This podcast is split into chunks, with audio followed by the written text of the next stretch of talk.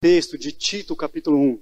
Te deixei em Creta para que pusesses em ordem as coisas restantes, bem como em cada cidade constituísses presbíteros, conforme te prescrevi. Bom, Paulo traz um, uma ordem para Tito, e ainda abordando o contexto é, dessa passagem, o que aconteceu até que a gente chegasse aqui na carta de Tito. Veja bem, Jesus Cristo encarnou, habitou entre nós, inaugurou o reino de Jesus, o reino de Deus na terra e influenciou pessoas. Ele pregou o evangelho, ele comissionou os discípulos e ele pregou o evangelho. Dessa forma, ele deu uma ordem. Foi assim com os discípulos. Ele chamou os discípulos para o seguirem e os discípulos proclamaram o reino de Deus pós-morte de Jesus. E com a proclamação do reino de Deus, outros convertidos apareceram. Um deles foi Paulo. E, consequentemente, o que Paulo fez? Paulo, que era perseguidor do evangelho, virou aquele cara que proclamava o evangelho. Paulo tinha prazer em perseguir os cristãos. Paulo elaborou um decreto onde ele tinha autoridade para poder prender os, os, os cristãos e poder é, também fazer mal para eles. Então, quando ele estava a caminho dessa missão, ele teve um encontro real e pessoal com Jesus Cristo. E aí, a vida dele mudou para sempre. E ele se tornou um discípulo de Jesus, o apóstolo Paulo. E a missão dele foi pregar o evangelho para aqueles que não eram considerados povo de Deus, para os gentios.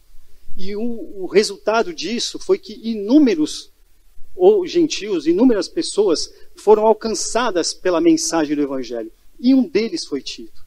E Tito se dedicou à pregação do Evangelho. Então, Paulo envia Tito para a ilha de Creta para cuidar daquela igreja. E ele diz assim: Por esta causa lhe deixei em Creta, para que pusesse em ordem as coisas restantes. Quando se a gente faz um recorte nesse versículo, a gente percebe que existe algo de errado ali para que puseste em ordem aquilo que está fora do lugar. E aí a gente percebe o seguinte: que nesse versículo, se a gente voltar um pouquinho no versículo 1 e 2, a gente vê que Paulo tem uma missão. Olha que interessante o prefácio do primeiro capítulo de Tito. Paulo se apresenta: Paulo, servo de Deus e apóstolo de Jesus Cristo, para promover a fé que é dos eleitos de Deus e o pleno conhecimento da verdade segundo a piedade. Verso 2: Na esperança da vida eterna, que o Deus que não pode mentir prometeu antes dos tempos eternos e em tempos devidos manifestou a sua palavra mediante a pregação que me foi confiada por mandato de Deus, o nosso Salvador. Só nesses três versículos a gente vê a doutrina por trás do texto. A gente vê a doutrina da eleição, porque Paulo fala dos eleitos a gente vê a doutrina da salvação, porque Paulo fala da, da importância da salvação, e a gente fala da, a gente vê a doutrina da cristologia, onde Paulo anuncia o evangelho, dizendo quem era Jesus Cristo. E esse ele esclarece o motivo. É mais ou menos assim, Tito, nós fomos alcançados pelo poder do evangelho. Nós temos uma missão pela frente foi concedida a mim essa missão de anunciar as boas novas do Evangelho. E agora, você que é meu discípulo, você que também passou pelo mesmo processo do que eu, você que também teve a sua experiência com Jesus, agora eu te envio para que juntos nós iremos, nós fomos lá para Creta, nós iremos para Creta para colocar ordem no caos lá, para arrumar as coisas que tem lá. As coisas andavam meio bagunçadas ali em Creta. E Paulo entendia que a pregação do Evangelho era a razão ou era o motivo que ia mudar e transformar a vida daqueles cretenses. Irmãos, o Evangelho tem esse poder. O Evangelho tem o poder de colocar em ordem aquilo que está bagunçado na nossa vida. O Evangelho tem o poder de transformar a nossa vida. E aí, se você for lá no verso 10 a 16, você vai ver também que existia um problema de falsos mestres ali em Creta. Acompanhe comigo a leitura do verso 10 porque existem muitos insubordinados, pauradores frívolos e enganadores, especialmente os da circuncisão. É preciso fazê-los calar, porque andam pervertendo casas inteiras, ensinando o que não devem por torpe ganância. Existia um problema de dinheiro ali naquela comunidade. Foi mesmo dentre eles um seu profeta que disse: Cretenses, sempre mentirosos, feras ferríveis, ventres preguiçosos. Tal testemunho é exato, portanto, repreendeu-os severamente, para que sejam sadios na fé e não se ocupem com fábulas judaicas, nem com mandamentos de homens desviados da verdade. Todas as coisas são puras para os puros, todavia para os impuros e descrentes nada é puro, porque tanto a mente como a consciência deles estão corrompidas. No tocante a Deus, professam conhecê-lo, entretanto o negam por suas obras. É por isso que são abomináveis, desobedientes e reprovados por toda boa obra. Veja o problema que existia naquela cidade, o problema que existia naquela comunidade. Existia um caos instaurado.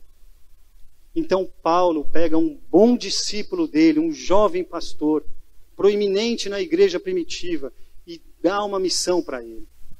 E a gente pode entender e tirar uma, extrair uma verdade desse texto, que nós temos uma missão, nós temos um papel no reino, que é de anunciar as boas novas do Evangelho. Tito foi levado para Creta para anunciar as boas novas do Evangelho. Porque quando nós anunciamos as boas novas do Evangelho, nós cooperamos com Deus nesse processo de ordem no caos. Porque nós cremos que o Evangelho põe ordem no caos. Nós cremos que o Evangelho é o antídoto para o mal do mundo, para o mal que existe na sociedade. Tito entendeu qual era a missão dele existe um problema que é um problema que a gente vive até hoje. Concorda comigo ou não? Falsos profetas, falsas doutrinas. Infelizmente, irmãos, não é nem ético falar do público, falar da grama do vizinho, falar de outras igrejas, falar de outras denominações, falar de outros homens de Deus, outros pastores. Mas é, é fato isso. Os escândalos que aparecem na mídia mostram isso para a gente. Nós vemos hoje o evangelho sendo deturpado. Nós vemos hoje pessoas usando o evangelho como moeda de troca. Nós vemos hoje um evangelho sendo pregado que não tem a ver com esse evangelho de Jesus Cristo. Eu não me sinto confortável em, em, em criticar, mas o fato é esse. E nós, qual é o nosso papel na história? Nosso papel na história é promover esse evangelho. Mas como? Você pode falar, mas MV, eu não tenho o seu chamado, o seu chamado é de ser pastor, de pregar o evangelho. Ok, eu entendo isso. Você tem o seu ofício, você tem a sua profissão, mas você tem esse mandato. Existe uma ordenança dada por Jesus Cristo, lá em Mateus 28, que foi o texto que eu li aqui de introdução. Ide por todo mundo e fazer discípulos, pregai o evangelho, promovendo a paz, fazendo discípulos, batizando-os. O Evangelho é para isso. Nossa missão no reino é levar esse Evangelho para fora. É não guardar isso só nessas quatro paredes, independente da, da profissão que você tenha. Eu me lembro que lá no início do meu ministério, quando eu ainda estava lá na, na Missão Jovens da Verdade, a gente tinha muito contato com jovens. E uma das maiores crises dos jovens era saber o que, que eles poderiam fazer com a profissão que eles entendiam que eles que eles iam desenvolver, o ofício deles.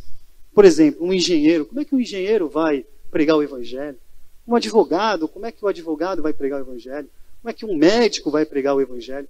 Irmãos, até que um dia um, um pastor falou isso para a gente lá, que Deus usa todas as profissões, todos os ofícios.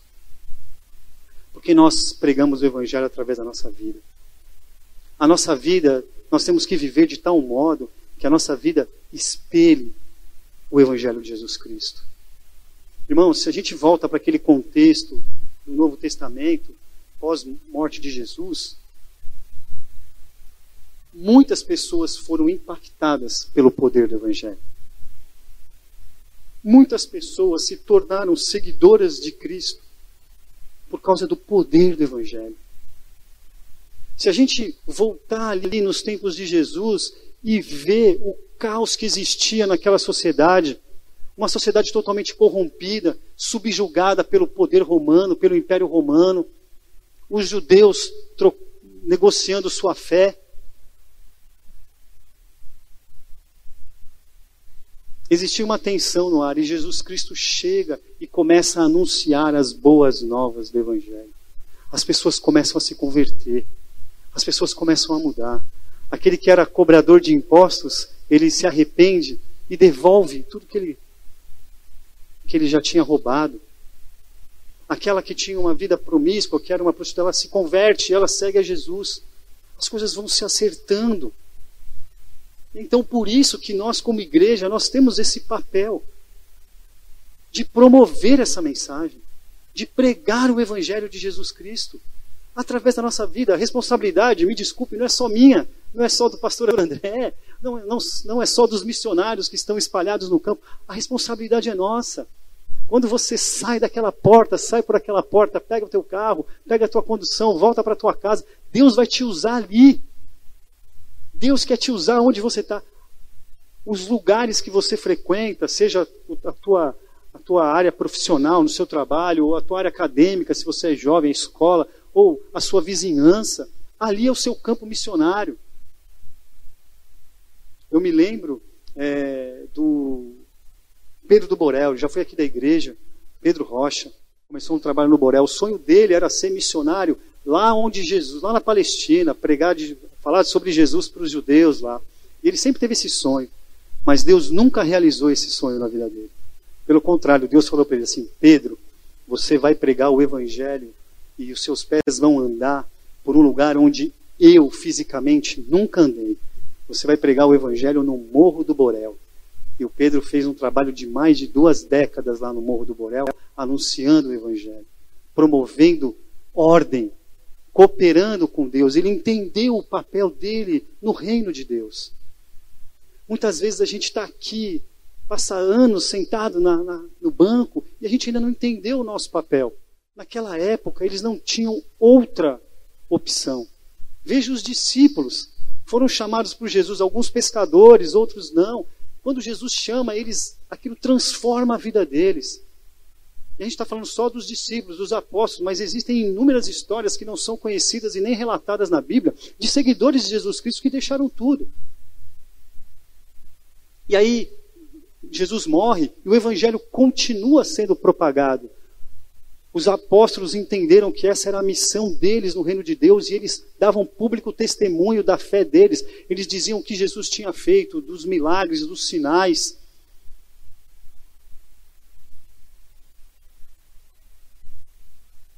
E isso impactava a vida das pessoas. Fala, eles falavam que Jesus tinha ressuscitado porque eles eram testemunhas vivas. Eles viram Jesus ressurreto. Poder daquela mensagem era tão impactante que transformava vidas e pessoas se convertiam. E essa mensagem é tão poderosa, tão poderosa, que ela chegou até nós, dois mil anos depois. Chegou até mim e chegou até você. E como cristãos, como convertidos a Jesus, qual é o nosso papel nessa história? O nosso papel é de continuar pregando esse evangelho, levando esse evangelho, anunciando para fora. Tito tinha essa missão de pregar o evangelho e através do evangelho eles acreditavam que de fato eles iam conseguir colocar ordem naquele caos. Mas existia problemas lá, vocês viram. E é triste isso. E a reflexão que eu faço acerca desse, desse problema da fé, desse problema da gente ver esse evangelho deturpado, é que muitas vezes a gente se preocupa só com o nosso. A gente está preocupado só com a, com a nossa espiritualidade. E a gente esquece que num, num contexto e num conceito de reino de Deus, a gente trata o coletivo. Jesus ensinou isso para a gente. Quer ver um exemplo disso? Quando Jesus ensina os discípulos a orarem. A oração do Pai Nosso. Não é do meu Pai. É do Pai Nosso. E vocês já perceberam como nós temos a tendência natural de orarmos sempre na primeira pessoa do singular? Jesus fala assim: Pai nosso que estás no céu, santificado seja o teu nome.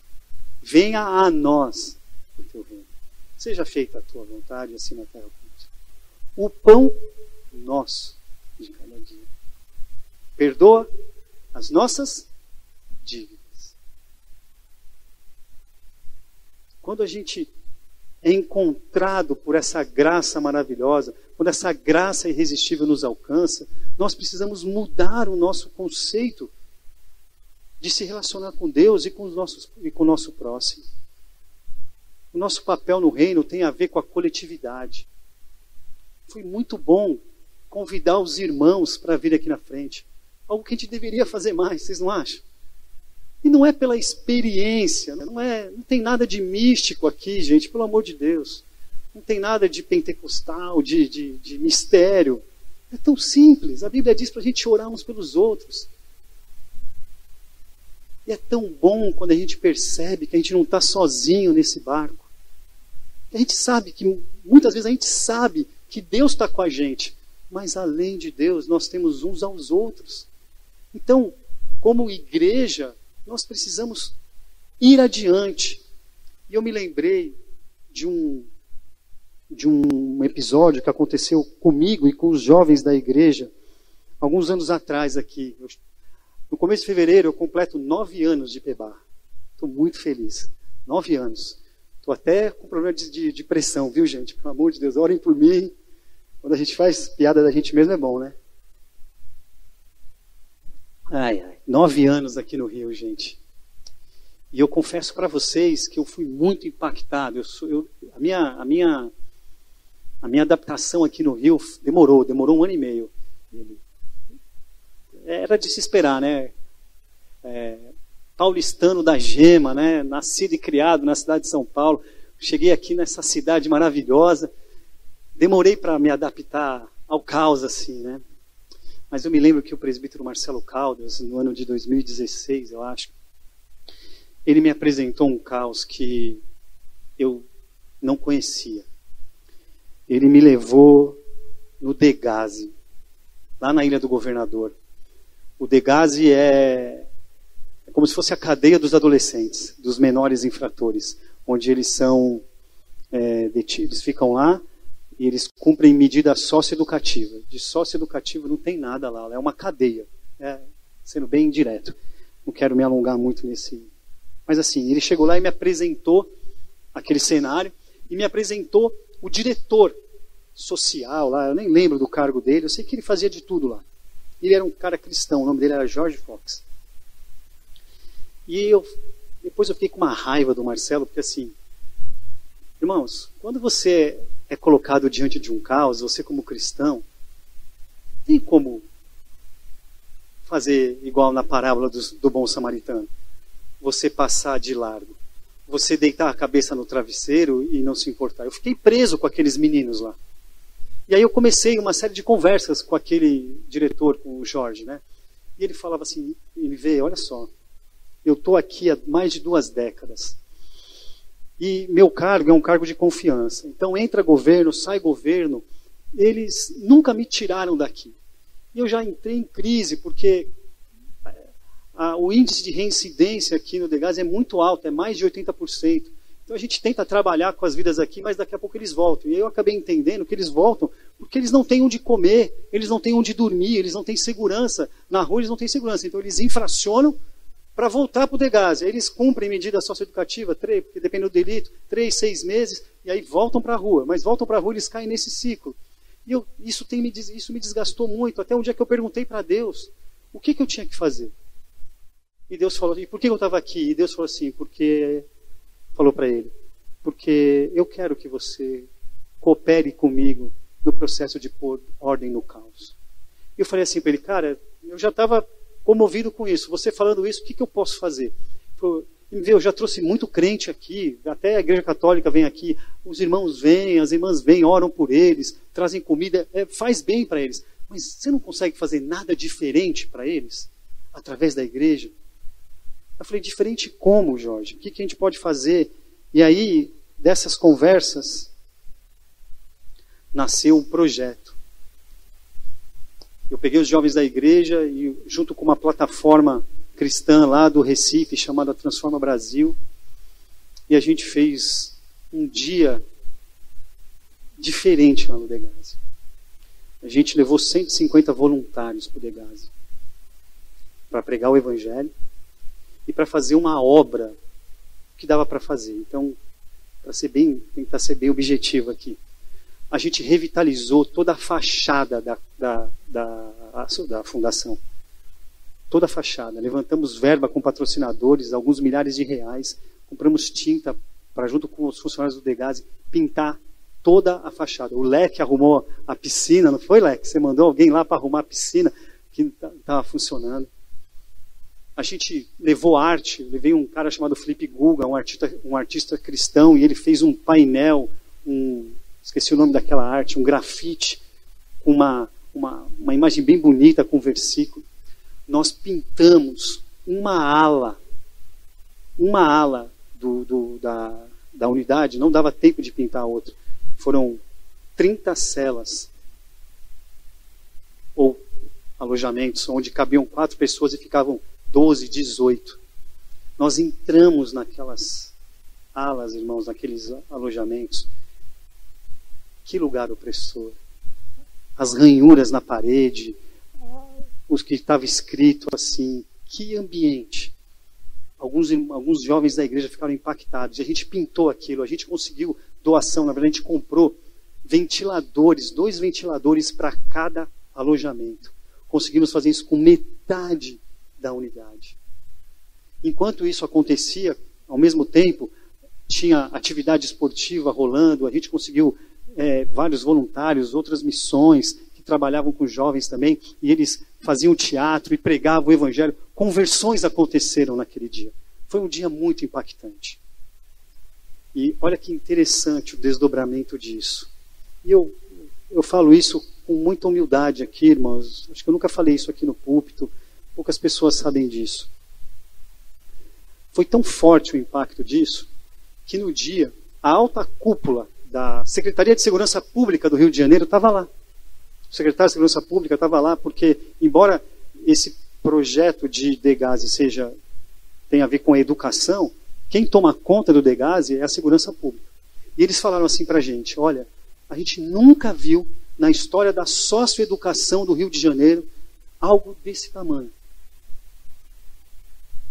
E eles agradeceram a gente, obrigado.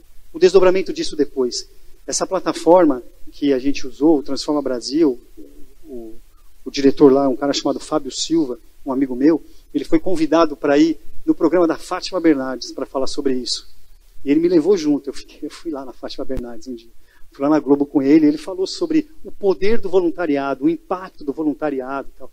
e ele explicou que eram jovens cristãos que decidiram um dia, tirar um dia da vida deles, um sábado, no mês de novembro de 2018, para fazer isso. E aí, olha o desdobramento disso. O Transforma Brasil foi convidado pela CBF para apresentar esse projeto de voluntariado para os times de futebol da Série A e B do Brasil, a fim de que os times é, lançassem um projeto de voluntariado para os torcedores do time para que usassem a torcida, a massa de torcedores. Imagina a torcida do Brasil, de todos os 40 clubes, os 40 maiores clubes do Brasil, para que se engajassem numa obra voluntária aonde eles estivessem, na cidade deles, no bairro deles e tudo mais. E aí ele me levou na CBF para eu dar um speech sobre esse essa ação onde a gente levou vários jovens voluntários para fazer esse dia especial no Degase. E eu falei para os diretores, para, então, enfim, dos clubes da Série A e Série B, lá na, aqui na sede da CBF, perto do Lourenço Jorge, ali perto do Barra Shopping. Tudo isso porque um homem lá atrás, o George Fox, entendeu qual era o papel dele no reino e dedica uma vida inteira lá. Aquilo causou tanto espaço, tanto, tanto assim, tanta repercussão. O ano de 2019 entrou, era um ano de troca de governo. Ele falou: me vê, está muito complicado aqui, mas eu quero que você volte. E aí veio a pandemia, eu perdi o contato com o Jorge, não sei, perdi o contato dele na, na, no meu WhatsApp, eu mando mensagem. Eu não sei como é que ficou lá depois da pandemia. E também depois da pandemia, nem deu tempo mais de voltar lá. Mas entender o nosso papel no reino de Jesus Cristo é se importar com isso. Pregar o Evangelho É, sim, anunciar, falar: Jesus Cristo morreu por você, tem um Deus que te ama, um Deus que se importa contigo. Mas é também fazer algo mais. O Jorge me relatou que quando aquela ala do, do, do, do, do a gente só conseguiu fazer metade, tinha mais 15 salas para fazer. Todo mundo queria ficar na ala nova, que estava pintada, com ventilador. Foi até um problema para eles dentro da, da unidade. E ele me agradecia. Um dia eu decidi fazer isso com os jovens da igreja. Jovens que nem estão mais aqui na igreja. Então, quando o Tito é levado para para Creta, para a ilha de Creta, ele entende qual é a missão dele. Ele entende que ele tem que pregar o evangelho.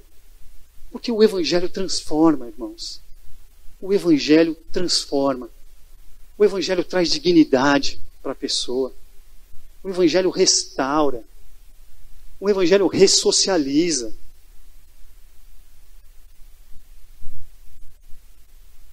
O princípio do evangelho, ele é imutável. Ele é absoluto. E ele é superior a qualquer outra falsa doutrina que existe por aí. E o poder que as nossas ações têm nesse processo de ser um agente transformador do reino de Deus é tremendo. Quando eu falo das nossas ações, tem a ver com aquilo que a gente faz, com o nosso testemunho. Eu sei que muitos irmãos aqui usam o, o, o seu ofício para evangelizar. Eu sei que a Anjinha faz isso, sei que a Cris faz isso no consultório dela, a Anjinha também. Eu fui lá na Anjinha, ela pregou Jesus para mim, querendo que eu me convertesse. Eu não é Anjinha, eu sei, Ronald também. E eu sei que existem outros irmãos aqui que eu não conheço tão a fundo, mas que fazem isso também. Então nós, como igreja, nós temos uma responsabilidade como igreja do Senhor Jesus Cristo. Nós, como cristãos, nós olhamos para o texto de Mateus 28 e nós entendemos que existe uma ordem do Senhor Jesus Cristo para mim e para você, de anunciarmos esse evangelho para fora. Então, Paulo traz Tito para fazer isso, mas o texto continua. E a outra parte do texto diz assim: Bem como em cada cidade constituísses presbíteros conforme te prescrevi. Irmãos, e agora a gente tem o outro lado da história, desse chamado, dessa convocação, dessa ordenança. Esse primeiro, esse recorte que eu fiz, dividiu o, o, o, versículo entre A e B, a gente vê que existe, por que, que Paulo fez isso, influenciado pelo quê, que ele acabou influenciando Tito, e ele mostra, a gente, esse, esse, essa parte A do versículo mostra que existe um problema lá, mas existe um outro problema. Existe um outro problema de ordem interna.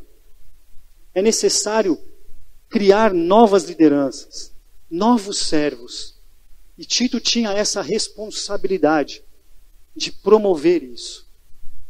Irmãos, a igreja, eu enxergo a igreja como uma agência do reino de Deus. E é uma agência, aqui tem de tudo. Tudo que você precisa tem aqui. É verdade.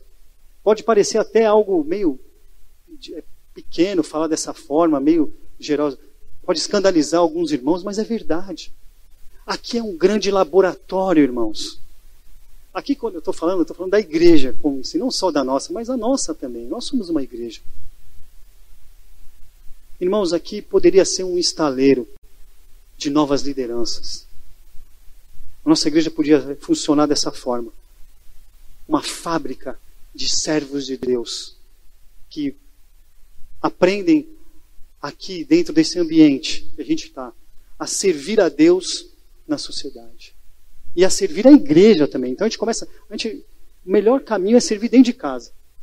Estou ensinando a Alice a lavar a louça, a jogar o lixo, a recolher o tempo. Ela chega em casa, ela faz assim com o chinelo, ela faz até aqui para trás. Eu falei, que, que é para parar? Que é isso? Está pensando o quê?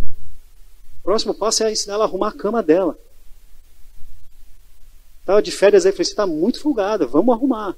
Não é só pegar os brinquedinhos e tudo mais. A gente tem que fazer isso aqui dentro também.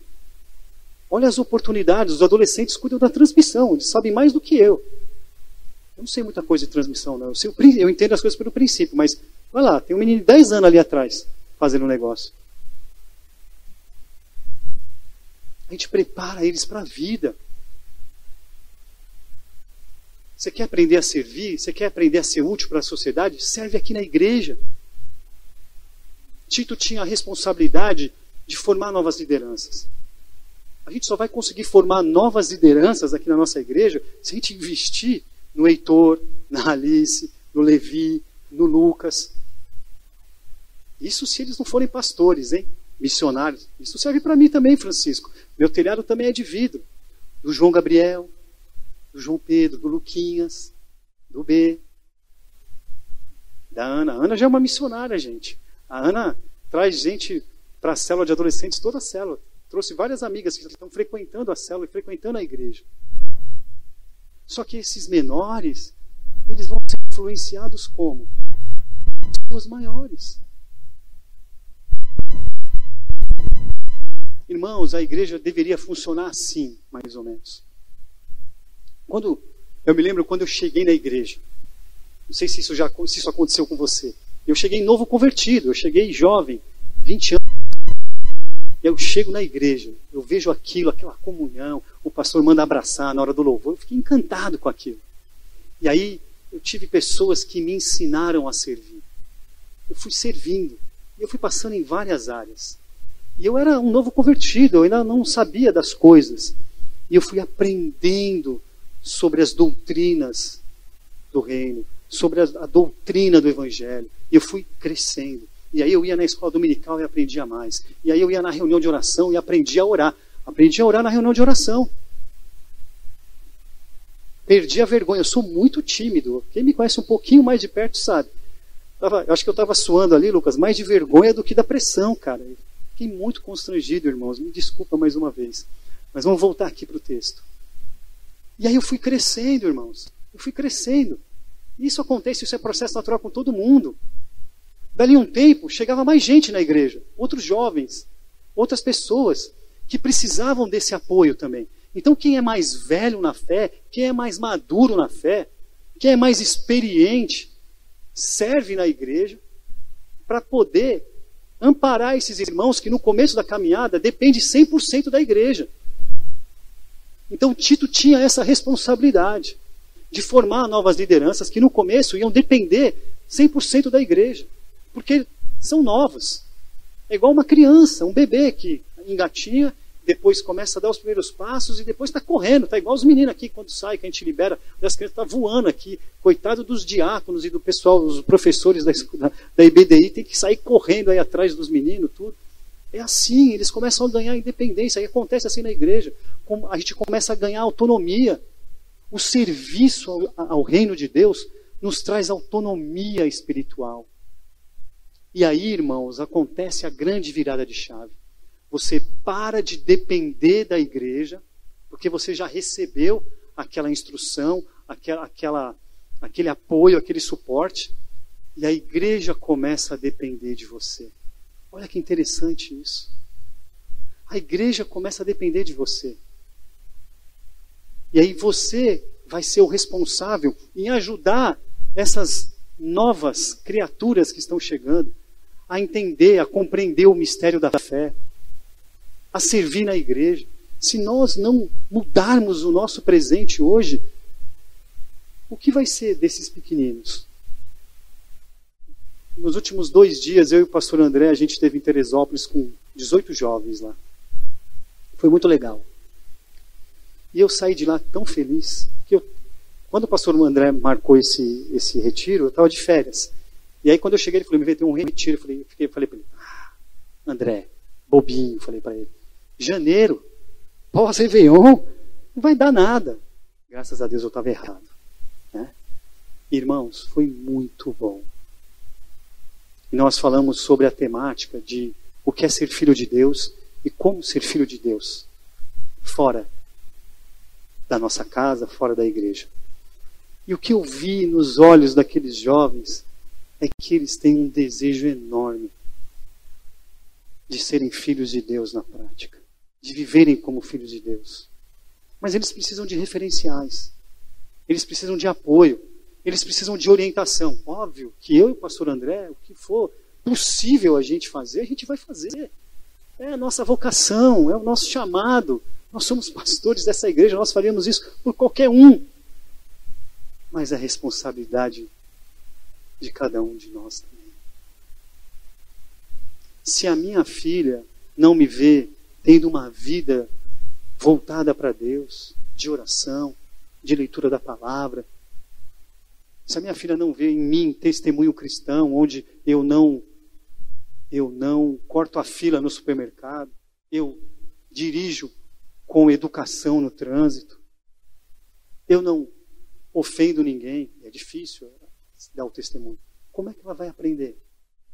E o que eu vejo, infelizmente, nas igrejas é que a gente tem vários crentes que frequentam a igreja há décadas e ainda estão aí, dependendo da igreja.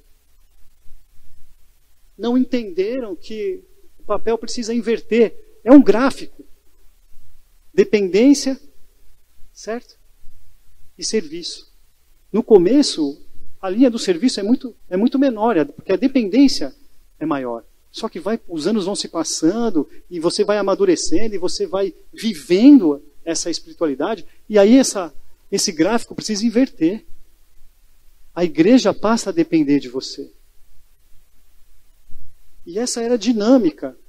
Quantos e quantos cristãos convertidos ao Evangelho de Jesus Cristo aconteceu isso?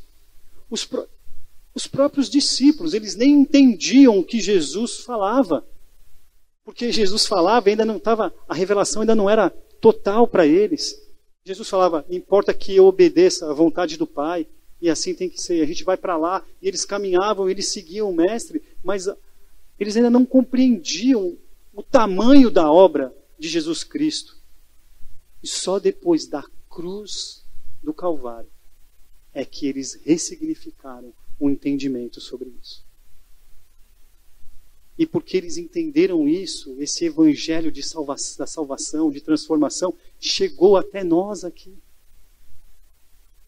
E hoje nós temos acesso à informação. Hoje nós temos o registro de tudo o que foi feito através desses homens e mulheres que durante esses séculos, dois mil anos, fizeram para promover o reino de Jesus Cristo, o reino de Deus.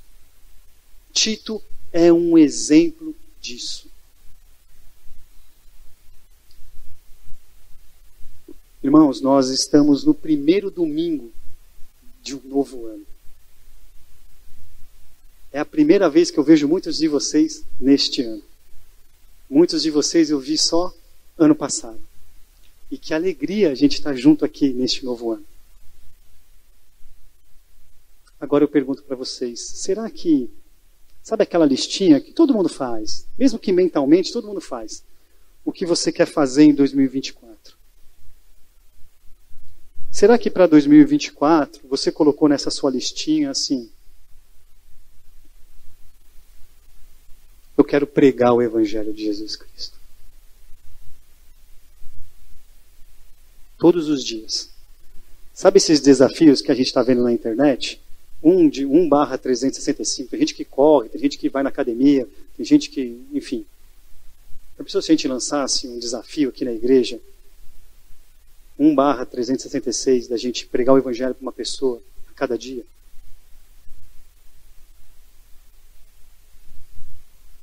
Nossa missão não é ir de fazer discípulos pregando o evangelho? Não foi isso que ele deixou para a gente em Mateus 28? Mas é isso que nós temos que fazer. O nosso papel no reino é sermos agente desse reino.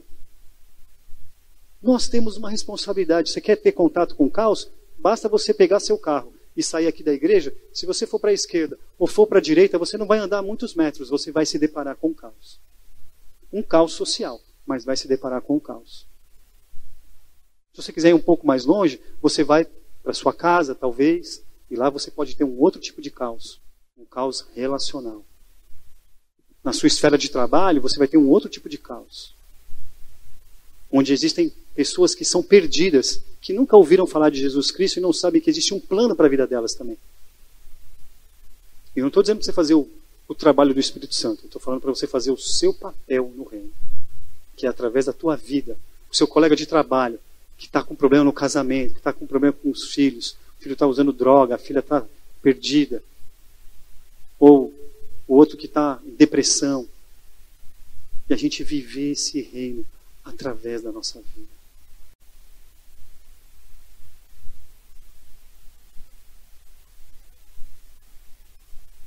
Os discípulos fizeram isso.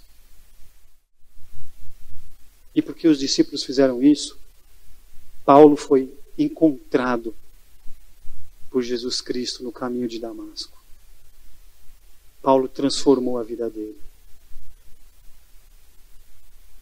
E ele transformou a vida de várias outras pessoas.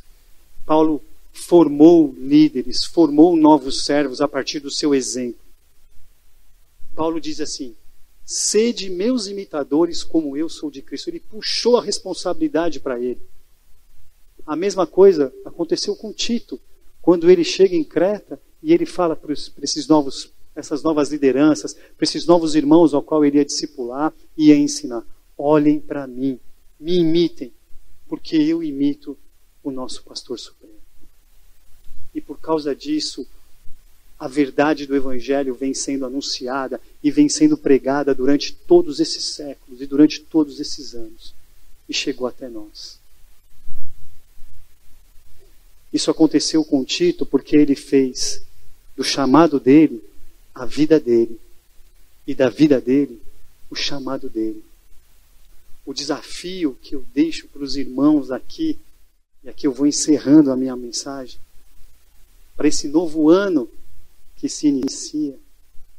A partir desse texto que mostra que o apóstolo Paulo envia um dos seus discípulos para cuidar de uma igreja, para cuidar de uma ilha, para impactar aquele lugar através da pregação do Evangelho. O desafio que eu deixo para a gente, como igreja, para a gente, para cada um de vocês aqui, é que você faça da sua vida o seu chamado e do seu chamado a sua vida. Para que o ano de 2024 seja um ano que Deus use você transformar muitas e muitas vidas através de quem você é, através daquilo que você faz. Eu vou dizer para você, eu arrisco dizer para você, que se você levar isso a sério, de verdade mesmo, você pode ressignificar o sentido da tua existência. Porque o Evangelho tem esse poder. Porque esse Evangelho, que é o Evangelho de Jesus Cristo, tem poder. Porque há poder no nome do Senhor Jesus Cristo. E é só por Ele. E esse mesmo Jesus Cristo, Ele deixou o Espírito Santo para ser o nosso guia, para ser o nosso farol, para nos orientar. Ele deixou o Espírito Santo para a gente poder ter livre acesso ao Pai. E o Espírito Santo sempre vai estar conosco. Porque ele disse isso. Que ele vai estar conosco até o fim dos dias. Irmãos,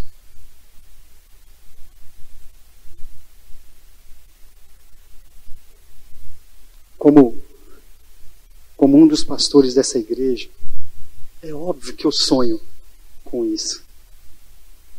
É óbvio que eu sonho com essa igreja. Nem falo de estar lotada, mas eu falo de ter gente nova chegando aqui e vocês trazendo pela mãozinha assim: Ó, oh, pastor, meu vizinho, aqui, pastor, minha cunhada, ó, minha família. Pastor, tem um visitante aqui, é meu colega de trabalho veio visitar a nossa igreja. Glória a Deus. Amém. Deus é maravilhoso. E assim, meus irmãos, a obra vai continuando. Porque a obra não é nossa. Nós somos só servos obedientes à ordenança de Jesus Cristo. E a obra do Evangelho vai continuando e vai alcançando mais gente, porque o Evangelho é irresistível. E nós ressignificamos o sentido da nossa existência, sendo um agente cooperador do reino de Deus aqui na terra. Que o ano, que o seu ano de 2024 seja exatamente desse jeito. Que você frutifique. Eu, como pastor dessa igreja, que não tenho muita autoridade, não, irmãos, mas eu envio vocês. Eu envio vocês, sejam bênção por onde vocês passarem. Sejam um reflexo da glória do Senhor Jesus Cristo por onde vocês andarem. Abençoe e sejam abençoados para a honra e glória do nosso Deus. Amém?